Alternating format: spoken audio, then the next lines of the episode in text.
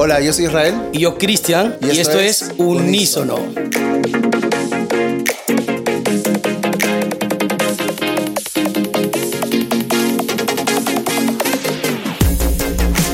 Emocionadísimos porque estés aquí con nosotros tú, humano, ser humano terrícola que estás escuchándonos. Este es nuestro segundo episodio, segundo, oficialmente. Sí, segundo, Este es un Podcast, eh, diferentes, pero en la misma nota. Así es, diferente en la misma nota. Es nuestro nuestro eslogan que estamos de alguna otra forma haciendo que llegue a tu hogar, a tus oídos.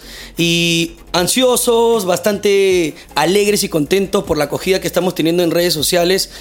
Y recién literal no hemos hecho nada, ¿no? No, hemos pagado ni publicidad ni nada, pero ya hay gente que están escuchando. Gracias, gracias gente, gracias. y bueno, como les dijimos, eh, Unisono es una plataforma para que gente pueda expresar lo que está haciendo como cristianos en la iglesia, fuera de la iglesia, en negocios, en artes, en lo que sea. Y si te animas tú, nos, gustaría, nos encantaría conocerte. Pero el día de hoy tenemos un invitado especialísimo. Así es, así es. Y este invitado especial hay que, hay que invitarlo y hay que hacerlo pasar, vamos a decirlo así, con bombos y, platillos. con bombos y platillos. Estamos aquí con un pastor recontra influyente, tan dinámico. O sea, si lo tuvieran delante de mí, pantalones rotos, sandalias. Es un next gen. Es un pastor alucinante. Él es el pastor Gilbert Rodríguez de la iglesia Emanuel. ¿Qué tal si le damos un aplauso a Gilbert? Gracias. Buena, buena. Bienvenido, Gilbert. Gracias por recibir nuestra invitación de un día para el otro, literal. Pero gracias por venir a No, no, me encanta, me, me, encanta lo que han desatado de verdad y, y wow, encantado de estar con ustedes. Ah, te conozco Israel, un placer conocerte, Sergio, de verdad, pucha, qué buena onda. Sergio, no, Cristian. Yo eso sí tengo un problema que cambio nombres, así que Israel en un momento de repente, en vez de Israel, te digo de repente, tranquilo, tranquilo, tranquilo. Pero un gustazo, un gustazo y, gracias, gracias por, por, la invitación, ¿no? Buenísimo. Pastor, mira, que usted es el primero, nuestra primera entrevista. ¡Ah, qué miedo! Así que mire... O sea, ¿qué tal presión? El privilegio que ah. tenemos nosotros, ¿no? o sea, depende de usted la cantidad cantidad de seguidores que vamos a tener. ¿Qué tal presión? Ya fui, ya. Este, vamos, vámonos. Perfecto, nos encantaría saber, este, Pastor, quién es usted, qué hace, de repente un poco casado, hijos, qué hobby, qué deporte, ¿no? Un poquito, un poquito cuéntanos de ti. Excelente, excelente. Bueno, estoy casado con Miss Mundo. Siempre digo eso, siempre digo. Mi esposa se llama Mariela. Tengo cuatro hijas. Ya mis hijas están grandecitas. Eh, la mayor, eh, María Paz, tiene 24 años. La segunda tiene 22 años, eh, Andrea. Y tengo dos mellizas, dos mellizas de 20 años. Ah, eso no sabía. sí, sí, soy muy productivo en la hora de Dios. en la hora de Dios. Y uh, bueno, tenemos ya casi 27 años de casados, ¿no? Y. No, perdón, 26 años, tengo que decirlo bien porque si no, no duermo bien hoy Cuando lo escuchen. Sí, sí, sí. 26 años de casado. Ah, mis hijas, wow, son increíbles. Me siento muy afortunado por la vida, muy bendecido por Dios por tener esas cinco chicas que son mis chicas, mi esposa y mis hijas, ¿no? Eh, una de ellas está a punto de casarse. Así que sí, sí, sí, es una situación un poco media entre dramática y bueno, ya, ¿no? Ya sal, ¿no? Necesitamos tu habitación, algo así. No, no, no. Este, sí, sí, sí, es una experiencia chévere. Siempre dicen que cuando uno tiene hijas grandes, qué chévere, qué afortunado, ya no tienes nada que hacer. Pero yo creo que eso es falso de verdad porque eh, cada etapa, los hijos, en cada etapa los hijos necesitan diferentes tipos de acompañamiento, ¿no? Y, bueno, no me he desvinculado de mis hijas, no es que todavía les sigo dando mamadera, pero las amo y sobre todo mi esposa, amo a mi esposa de verdad y creo que gran parte de lo que soy es por lo que mi esposa me ha ayudado y todo. Y esto no lo digo de una manera mela ni sino yo soy muy real al hablar, así que este, tranquilos, no la lisuras, pero este, pero sí soy muy muy muy claro al hablar y, y mi esposa mi esposa es gran parte de las cosas que hacen. Wow. Pastor, una pregunta son cuatro mujeres, cuatro en casa, ¿no? Más su esposa, cinco. Cinco. Más en Navidad, en Navidad llega mi suegra o mi cuñada. Dios. Y una Navidad llegaron mis dos sobrinas que viven en Estados Unidos, eran nueve mujeres en Navidad. Wow. Y eso quería que me comente un poco, es cómo, él, cómo lidia con eso, tener cuatro mujeres, cinco mujeres y en Navidad nueve mujeres en casa. No lo sé, no lo sé, lo único que sé es que todavía estoy aquí vivo. no, eh, de verdad que es, es, es realmente un desafío porque uno, yo no puedo decir que ya conozco a la mujer a la perfección porque tengo una esposa casado ya 26 años y cuatro hijas. Eh, cada vez voy conociendo más a las mujeres. Pero sí puedo decir que tengo un poquito de experiencia en, con las chicas. Claro que sí. Y uh, ahora mismo estás en Emanuel. Yeah. ¿Desde hace cuánto tiempo estás y ahora que, en qué área estás? Como, ¿Qué estás haciendo en Estoy en Emanuel, te cuento Israel, desde los 17 años. Wow. Cuando comenzó Emanuel. Cuando comenzó Emanuel. O sea, hace 20, porque se ve que tiene como 37, más o menos. 48 años. Qué jovial. 48 años, ¿no? Eh, en- en- o sea, soy fundador de Manuel. Había, eh, somos 70 los que fundamos Emanuel y tenían 17 años. ¿no? 17 años. Ahí estaba mi pastor, el pastor Saúl. Ah, sí, soy parte del equipo ministerial de la iglesia. eh, el pastor principal es el pastor Saúl con su esposa Anita Gutiérrez y otros pastores principales. Y ahora en este reinvento que hemos tenido de iglesia, eh, yo tengo una responsabilidad diferente. Hace unos seis años atrás era el pastor de jóvenes, ahora ya no. Eh, soy el, mi esposa y yo somos los directores del área de generaciones. La área de generaciones está compuesta de niños, adolescentes, jóvenes, jóvenes adultos y personas de la tercera edad. ¿no? Que si en un momento hablamos de eso va a ser increíble por el trabajo que se está haciendo con la tercera edad en nuestra iglesia. Wow. Wow. Y en cada, en cada área tengo líderes globales, pastores que, que hacen un trabajo impresionante, que quiero mencionarlos rapidísimo. Por ejemplo, en el área de niños está Davis Infante, que hace un trabajo impresionante. Es un flaco que deben invitarlo un día, porque tiene una perspectiva de niños alucinante. Gerald Barba, nuestro líder de adolescentes, es brutal la conexión que tiene este brother con los adolescentes. Eh, es un adolescente prácticamente, él también, ¿no? Eh, eh, después está Jonathan y Valeria Yaya, una pareja, eh, ella es psicóloga, él es profesor y trabajan con los jóvenes de 18 a 26 años. Acaban de tener su campamento que se fueron a Huacho Me Fui, fue un- toda una temática tipo chicha y todo, fue, fue- fue espectacular. Miguel y Carla, odontólogo y ella también psicóloga, eh, trabajan con los jóvenes adultos. Están haciendo cosas tan random con los jóvenes adultos que los amo de verdad porque eh, están sacando a los jóvenes adultos afuera. Eh, dentro de poco vamos a cerrar un café donde vamos a tener una actividad en un café que lo vamos a cerrar de 10 de la noche a casi 1 de la mañana porque los jóvenes adultos son, son madrugadores, exacto, son, son, exacto. son nocturnos, noctámbulos, ¿no? Y Aida este, Fernández, que es nuestra líder de todo lo que es el área de tercera edad, está haciendo un trabajo que yo no, via- viajo regular que no he visto en Sudamérica. Un trabajo con la tercera edad impresionante. También tienen que traerla. Ella es psicóloga también. Estoy rodeado de psicólogos porque, si se han dado cuenta, yo necesito mucho soporte psicológico. ¿no?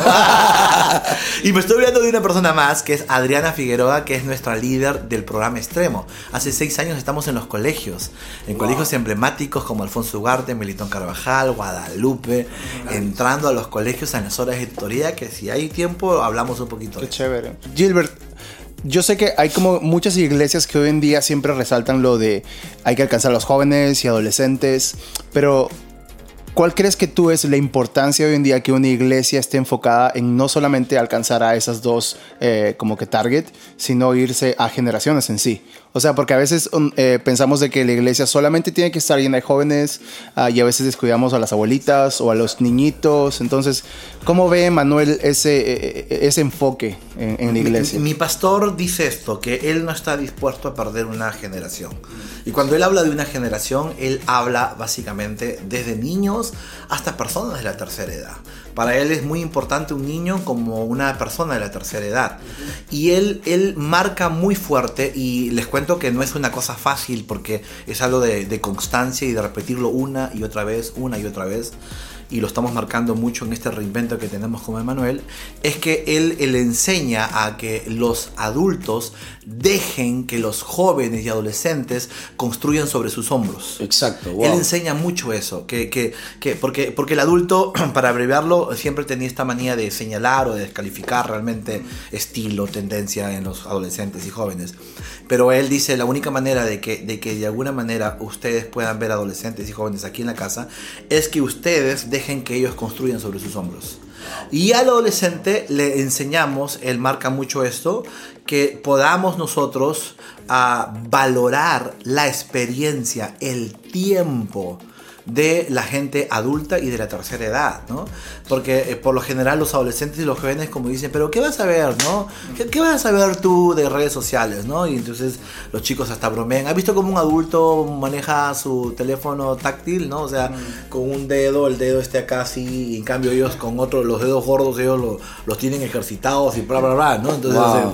lejos, entonces, no, no, manejamos una conexión muy fuerte donde que puedan honrar y valorar la experiencia del adulto. Entonces, una iglesia generacional es una iglesia, sí, es tranca de manejar. Eh, eh, amo y respeto y honro iglesias que de alguna manera eh, tal vez tienen un taller, un taller más definido, ¿no?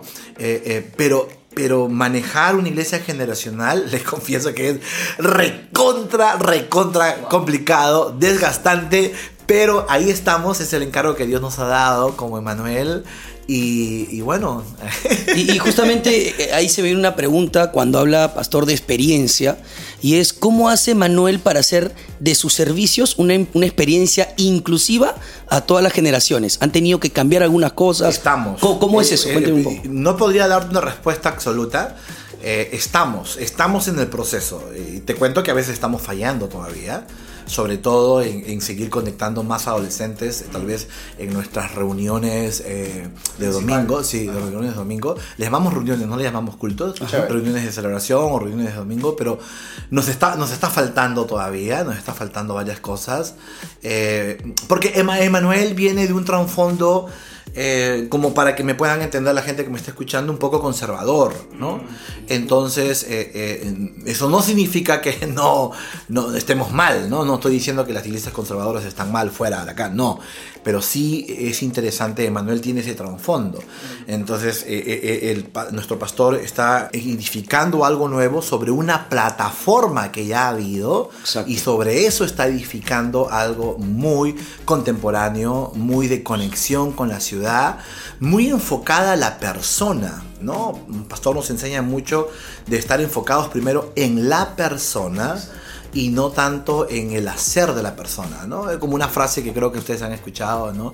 Nos enfocamos más en el corazón de la persona que en su pecado, ¿no? De alguna manera. Entonces, ahí estamos lidiando, eh, no todavía estamos aprobando en conectar más a adolescentes de repente en la reunión de domingo, pero estamos en ese proceso de querer hacerlo y que, por decir así, los viejitos tampoco se sientan que entran, como dicen, a, una disco y, y entonces dicen, esto no es para mí. Eh, eh, pero, pero también les enseñamos a que valoren que tenemos que saber compartir esos espacios, ¿no? Me encanta, me encanta. Y, algo que, me gusta es que los pastores, bueno, o el pastor Saúl, no sé si la pastora también, eh, de música saben un montón. Así que está, y, yo lo vi cantando hace poco en unas historias en Emanuel y me encanta que ah, primero, o sea, yo supongo que el pastor debe ser un filtro increíble, así medio pesado en... Eh, o sea, que cualquiera no puede cantar. te, cuento que no. Ay, qué miedo, qué nos, miedo. Ha nos ha costado seis años en ir a la iglesia. no, él los ama a ustedes como tú hay, los ama. Eh, es más, creemos que en esta última presentación que ustedes tuvieron en la noche de voluntarios, creo que fue más un sueño cumplido para él que para todos, porque, o sea, él los ha seguido. Y, él fue director de alabanza, ministro de alabanza en Emanuel eh, durante casi más de 10 años. ¡Qué increíble! Y su esposa era sonidista. Ahora tienes tu Auto, Autodidacta totalmente, ¿no? Eh, en esas consolas anólogas enormes, ¿no? Este, y, nuestro pastor inclusive inspiró a jóvenes, a quien es una de nuestras ingenieras de sonido principal, creo que la inspiró para que ella siguiera esta carrera, ¿no? Entonces, se profesionalice. sí, sí, sí, pero son, sí muy buenos, pero ahora ya están en otras ocupaciones, ¿no? Totalmente, ¿no? Y, qué interesante, pastor, porque nos habló un poco de las diferentes targets que ustedes van y cada target, vamos a decirlo así, tiene también o, se, o lidia con diferentes situaciones, ¿no? Eh, vivencias, y quiero traer algunas palabras aquí eh, a la mesa, como por ejemplo que hoy se han convertido en algo tan normal como la ansiedad, la depresión, el bullying, el estrés. Y ¿qué opina exactamente? ¿Cómo lidia eh, la iglesia, cómo lidia hoy el ministerio con esos casos, tanto en los jóvenes, en los adolescentes, hasta en los ancianos, ¿no? voy a soltar algo achorado, de repente algunos, eh, bueno, que esté libre de pecado que tire la primera piedra. Pero eh, yo creo que son temas que siempre han habido. O sea, esos temas siempre han existido. Depresión, amargura, ansiedad. pero creo que la iglesia no ha sabido tratarlos, es decir, no ha sabido tener tracción sobre esos temas. Y entonces ha tenido más reacción. Y su reacción ha sido o no tocarlos o tocarlos de una manera... Eh, no creo que la palabra mística sea mala, pero creo que han distorsionado, ¿no? Creo que la palabra mística está muy relacionada a, un encuentro espiritual y eso no está mal. Pero creo que han abusado un poco de eso. Y entonces como iglesia, y yo me pongo porque también he estado de esa escuela, hemos abusado y, y todo lo hemos tratado de una manera no tan idónea y creo que la hemos empeorado peor. Entonces, cuando la iglesia más reacciona, a veces creo que más empeora las cosas. Pero cuando la iglesia más acciona, que tiene que ver con movimiento constante, entonces se anticipa. Y cuando se anticipa, tiene que tener tracción, o sea, fuerza, saber cómo lidiar con esos temas que van a haber. Nosotros estamos, con los adolescentes tratamos muchos temas de, ansiedad, de depresión, de amargura, ¿no? Y, y no es una cuestión que ya tienen de frente al psicólogo. Sí, nos apoyamos por psicólogos, pero, eh, eh, eh, o sea, los temas de ansiedad no son una situación que mágicamente se van a resolver. Necesitamos acompañar a estos humanos en esos procesos. Mira, lo cuento muy vulnerablemente. Una de mis hijas estuvo pasando por un tema de ansiedad muy fuerte y estaba, estaba en el aeropuerto yéndome con mi esposa, estábamos viajando a un país y en eso eran como cuatro y media de la, de la mañana y, y, mi hija me, perdón, mi, mi, esposa me dice, ¿has escuchado esta canción? Y la verdad que no la, sí la había escuchado, pero no la identificaba que era de Hillsong. ¿Se puede hacer, se puede ver sin problemas? Sí, claro, si claro. no van a cobrar después, no, no. y es eh, Paz, la iglesia, eh, la, la, canción Paz de, de, Hillsong, ¿no? y que habla de un tema que es ansiedad. Pero la estaba escuchando en un video mi esposa de Bethel, ¿no? Que es espectacular la interpretación. Y en eso es ahora, y yo ni bien la escucho, veo, veo la letra, todo, y se la comparto a mi hija inmediatamente. Y mi hija me responde, cuatro y media, llorando, me dice, papá, gracias, me dice. A ver si me, si me muevo un poco porque me, fue muy fuerte. Gracias, me dice, gracias. Porque en ese instante mi hija estaba teniendo una crisis de ansiedad. Y esa canción no digo que la curó, pero la ministró sobrenaturalmente. ¿Por qué? Y decía, Dios, decía en ese instante, pero ya, basta, o sea, ayúdame, ¿por qué no me ayudas? No entiendo cómo hablan ellos, ¿no? O sea, ¿qué fue? Porque le estaba viniendo una crisis de ansiedad, ¿no? Y, estaba que lloraba y un poco que temblaba. Y yo le mando la canción, dice, papá, en ese instante fue como la respuesta. Porque yo le decía, Dios, ¿qué fue? Y ¡pum! tú me mandas la canción. Wow. Y wow. Entonces, y yo, yo creo que no se trata de algo mágico.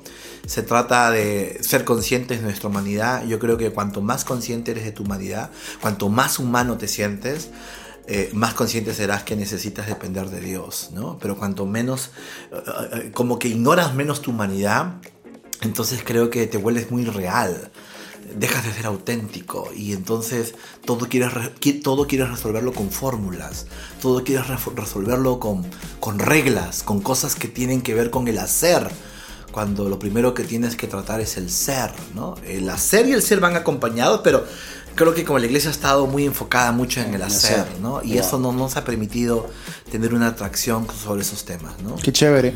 Y algo que, que mencionaste y que, que quiero uh, como ligar a, esta pregunta eh, es que es muy importante que como líderes veamos a las personas no solamente como cristianos, como seres espirituales, sino como personas, como humanos, que están en un proceso. Eh, yo recuerdo que eh, em, he visto muchas personas como figuras públicas, cantantes, actores, que van a iglesias grandes como Emanuel ¿Cómo es como el, el approach?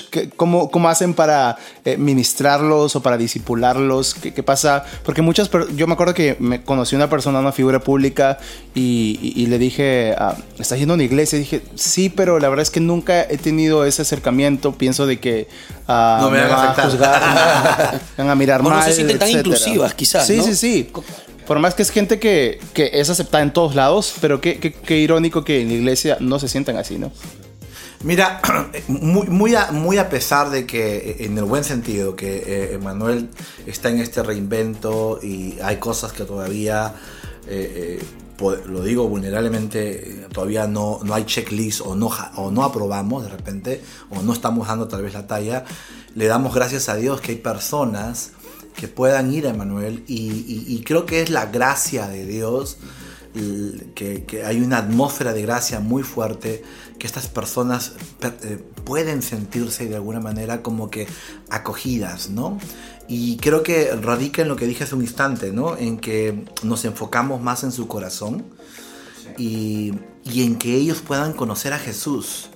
Personas que conocen a Jesús crecen saludablemente. Personas que, eh, que van conociendo de Dios a través de su palabra. Entonces, eh, eh, como que van entendiendo algunas cosas y van van, van de alguna manera creciendo en identidad y en propósito, ¿no? Hace poco estaba predicando un mensaje en la iglesia que se llama Inside. De, mirar hacia adentro. Porque estaba leyendo una marquetera muy buena, que eh, me olvidé el nombre de este libro, que tiene que ver como que eh, eh, el inside en la calle, algo así. Muy buena, pienso que es cristiana, creo ella, pero, pero muy buena. Ella decía, por ejemplo, mira esto, que, que lo relacioné mucho con esto. Ella decía, hay gerentes comerciales o de marketing que quieren ganar el corazón del consumidor a través de una tabla de Excel, pero no se atreven a salir a la calle campo, o no se atreven a conectarse con el corazón humano. Son humanos, dice, los que consumen, Exacto. pero desconocen más a los humanos, ¿no? Y a veces pasa eso en la iglesia. O sea, eh, eh, llega alguien, como tú lo has mencionado, que de repente está en el medio artístico, y, entonces ya, ya el alboroto y llegó, llegó, mira, mira, mira cómo llegó y esto, no, no.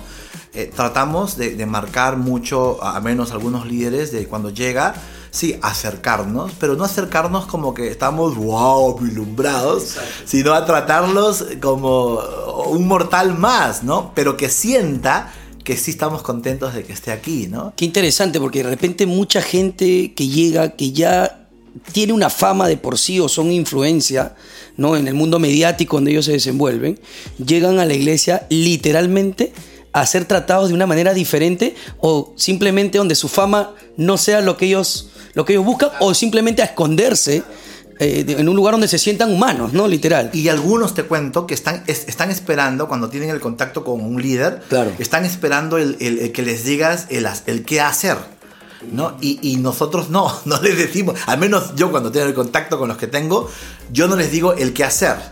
Yo inmediatamente procuro enseñarles algo que nutra su ser. Wow. Y entonces en conversas que a veces tenemos largas, porque hemos tenido conversas con varios de ellos largas que nos buscan, oye, salen y dicen, ah, así literalmente, ah, entonces, tú no estás hablando de ese tema, pero ellos hacen como una pausa.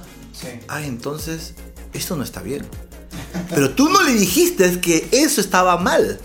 Solamente le mostraste a Jesús y le enseñaste Biblia, palabra.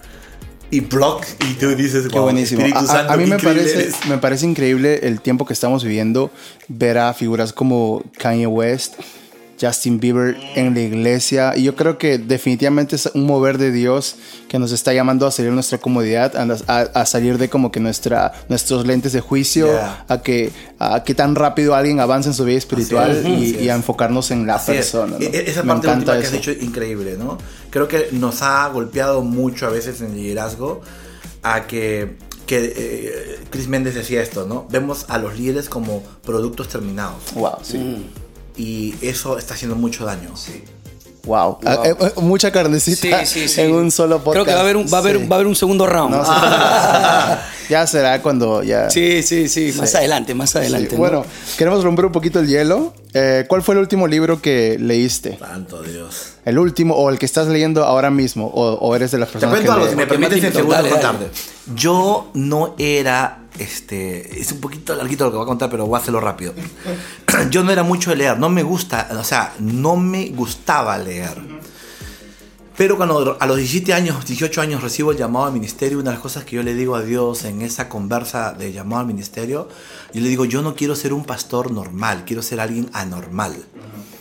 Esa fue mi frase, ¿no? Pasaron los años, llegué al ministerio y en el ministerio pasaron algunas cosas que hace dos años el Señor me hizo recordar algo.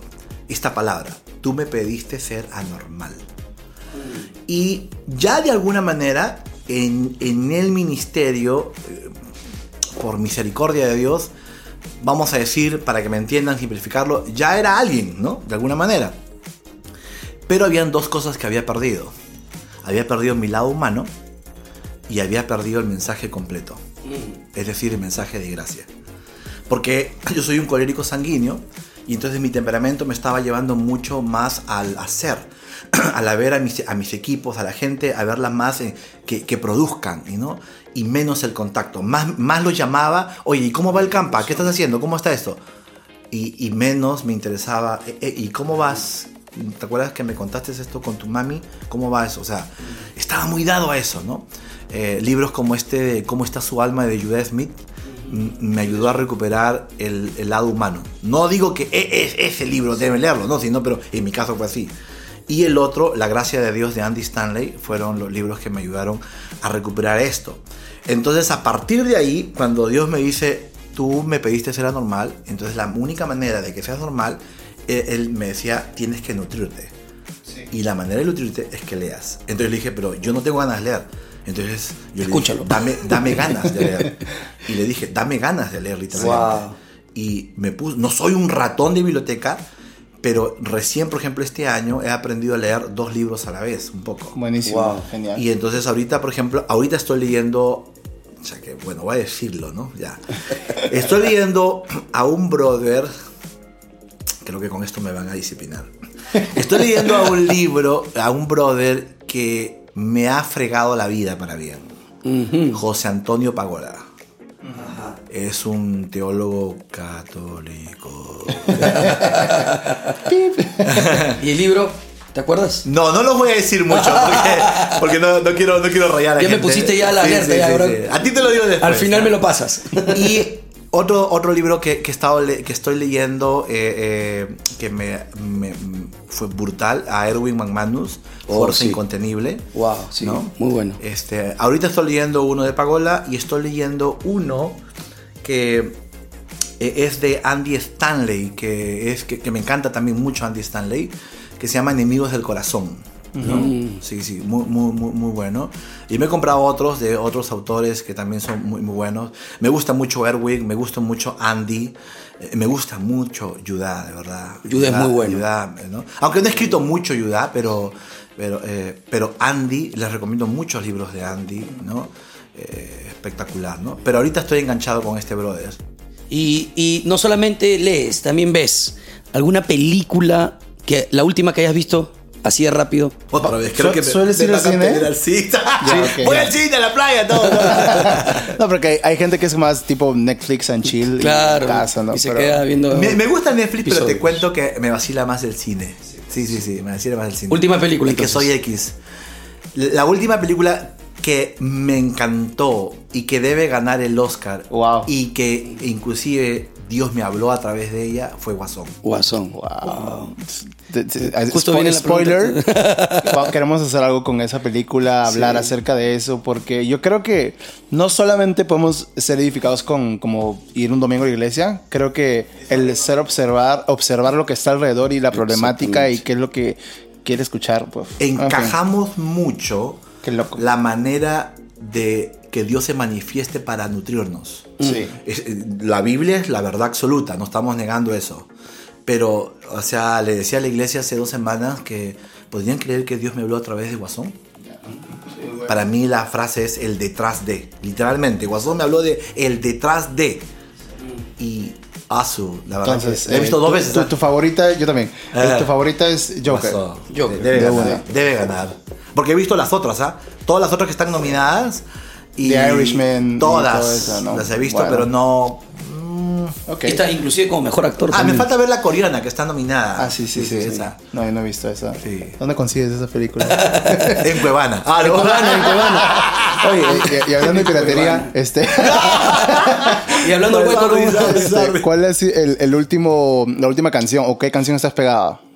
Al margen de que sea de cantante. No es floro, no es eh, sobonería, ¿no? Pero es yo sé que esta canción no es de ustedes, Sí. pero este, tal como soy, la interpretación que ustedes... Chévere. Tremendo, sí, tu estrellita. Twice. Ping, tu estrellita. Sí, no, no, no. Sí, me, me, canción. una pregunta, yo tengo hace rato, te la, te la lancé al inicio, pero ¿en quién te inspiras en tu vestimenta? Te tengo al frente, hermano, y de verdad que solamente te falta el arete en la, en la ceja y en la lengua, ¿listo? No, ya, ya. Ya, a- a ya punto, viene mi, punto. mi, mi, mi, mi, mi, mi, mi, Wow, mi, mi, mi, mi. Listo, coming soon, coming soon. Cuéntanos. A ver, ah, no, no, no. Bueno, sí. Bueno, mi- mis hijas. Mis hijas. Una eh, mis hijas son muy fachosas para vestirse también. Porque vi- viene eso de mi esposa. Mi esposa es muy fashion, ¿no? Wow. Eh, y creo que yo he aprendido de ellas. Aprendo mucho de los mismos adolescentes, te cuento. De viéndolos. y de otra gente que veo en Instagram, ¿no? O sea, de ahí, de ahí. Pero me copio, me copio, me copio. Y también un poco cómo me voy sintiendo cómodo, ¿no? Este. Pero sí, ya, yo creo que hay, hay, hay algunas veces algunos outfits que ya son demasiado chiboleros. Me dicen, y me dice, mi hija mayor me dice, ¡Ey, compórtate! Vístete conforme a tu edad. Tienes 48 años, papá, ubícate. Pero ¿Y, y cuál es el, el emoji que más usas? Si se puede de decir. Ah, el- ahorita, ahorita, no sé, Confianza, si no sé si es Moy, pero es la figura de, de, de- de Guasón, esa, Ah, Está bien, está bien. Tremendo, ¿eh? tremendo. esa, esa es la que estoy. eh, Superhéroe, superhéroe favorito. Thor. Thor. Thor. Me encanta, aunque en la última película salió guatón, pero. Oye, sí, ¿verdad, no? Yo pensé que en algún momento Por eso iba- me sentí identificado, porque estoy guatón. Yo sentí que en un momento iba a llegar a ser delgado, Claro, pero ¿no? Todas las chicas que lo vieron realmente Pero se siempre, sintieron ah, frustradas. siempre de- de- de- desde que conocí un poco esto de los héroes, este Thor, Thor me, me- siempre me, me ha vacilado Superman, me ha vacilado Capitán América, Hombre Araña, pero Thor me identifico. Es que me gusta un poco mucho la cultura vikinga. Ok. Sí, sí, sí, sí, sí. Entonces, ¿te gustan como también películas así de esa onda? Sí, Ya, ok, sí, también. como- Con razón no sé. que ya veo que te falta la, Ha- la Harley y viste mis botas al inicio. Amo, ¿Ah? o sea, amo la Harley Davidson. O sea, eh, eh, yo le he dicho una vez que ya mis hijas vayan saliendo, mi, mi moto Harley, mi esposa atrás Yeah. y mi bulldog inglés. Increíble. Tremendo, buenísimo. tremendo. Tengo, tengo unos amigos que ellos son, eh, lo- le- se llaman los barberos villanos. Y para que tú entres a ser parte de ellos, ellos son todos estos motoristas también, tienen su motocicleta, etcétera. Tú tienes que tener la barba de 10 centímetros. Tengo una pregunta. ¿Cuánto, ¿Cuántos centímetros es tu barba, hermano? No la he pedido, pero quiero que crezca más todavía. Quiero que crezca más.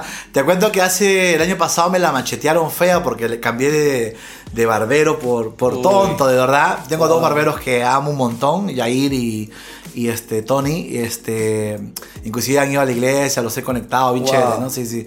Eh, pero ellos están, quiero que vuelva a crecer más porque la tenía bien larga. Y no sé, por una nota dije, ya, me la voy a cortar por el calor, pero eh, donde el otro que fui, que no era mi barbero, me la, como dicen, me la macheteó. Y entonces tuve que cortármela más para que crezca más. Y, y bueno, ahorita estoy recuperando. Pero sí quiero que esté larguita. Me va a pasar el dato, ¿ah? Me va a pasar Sí, el dato, sí. sí. Oye, qué chévere, qué chévere tiempo. Compartimos un poquito de café al menos. Tu café Allá afuera. espectacular. Oye, Guatemala, buen café. ¿ah? corazón, ¿ah? no, Guatemala cafetero. Yo pensé era Colombia café- Sue, pero creo que No. Guatemala se está llevando. No, hay mucho, mucho, mucho por compartir. Gracias por abrirnos su corazón, en realidad. Es- lo que queremos aquí es escuchar la voz de, de gente que está haciendo cosas diferentes, que no está como en la perfección, sino como que me, me encanta que, que la palabra que más he usado hoy día es ser vulnerable, y eso falta en los líderes, ¿no? Ah, ser honestos, ser sinceros de que no lo sabemos todo, Yeah. Pero que estamos en este proceso de que es. de estar sensibles a que Dios nos pueda usar en lo que Él desee, ¿no? Tú tuviste experiencia en jóvenes, ah, estoy seguro que también te estuviste en la música porque te gusta la música y moda, ah, y Dios nos puede usar de cualquier manera. Me encanta lo que están haciendo con Emanuel, me encantó ver la unión que hubo ese día en, en, ah, como era, era, una- era un servicio de honra a los voluntarios. los voluntarios. Wow, me encantó lo que hacen, así que... Bueno, yo gracias. me quedo, yo me Sí. quedo con unos mensajes alucinantes. Me quedo con que la iglesia tiene que ser más proactiva que reactiva y con el hecho de preocuparnos menos en el hacer y más en el ser, no, en esta integridad de poder ser uno a uno. A veces la gente no necesitas que le digas qué hacer, sino escuchar solamente su historia. Y creo que eso es importante. Gran mensaje ahí, eh, Gilbert, que y yo no realmente sé si me dejan estamos Dale. soltar algo. Sí, sí. Mi esposa hace dos años ha estado pasando pasando por un proceso oncológico bien fuerte. Y e- en una de las tres operaciones que tuvo, hubo un momento en el cual yo por el temperamento no me suelo colgar. Eso, eso, soy sanguíneo colérico, ¿no? Pero eh, la última estaba ya entrándome, queriéndome deprimir.